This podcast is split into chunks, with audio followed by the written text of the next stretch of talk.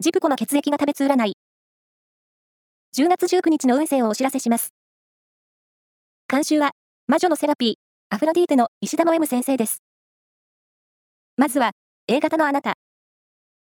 やるべき物事を済ませておかないと、どんどん忙しくなってきそうです。ラッキーキーワードは、万年筆。続いて B 型のあなた。爽やかな気分で過ごせる一日。小旅行の計画を立ててみよう。ラッキーキーワードは、コバルトバイオレット。大型のあなた。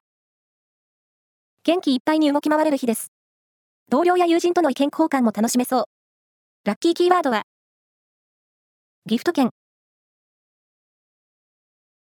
最後は AB 型のあなた。夢や希望が大きく膨らみそう。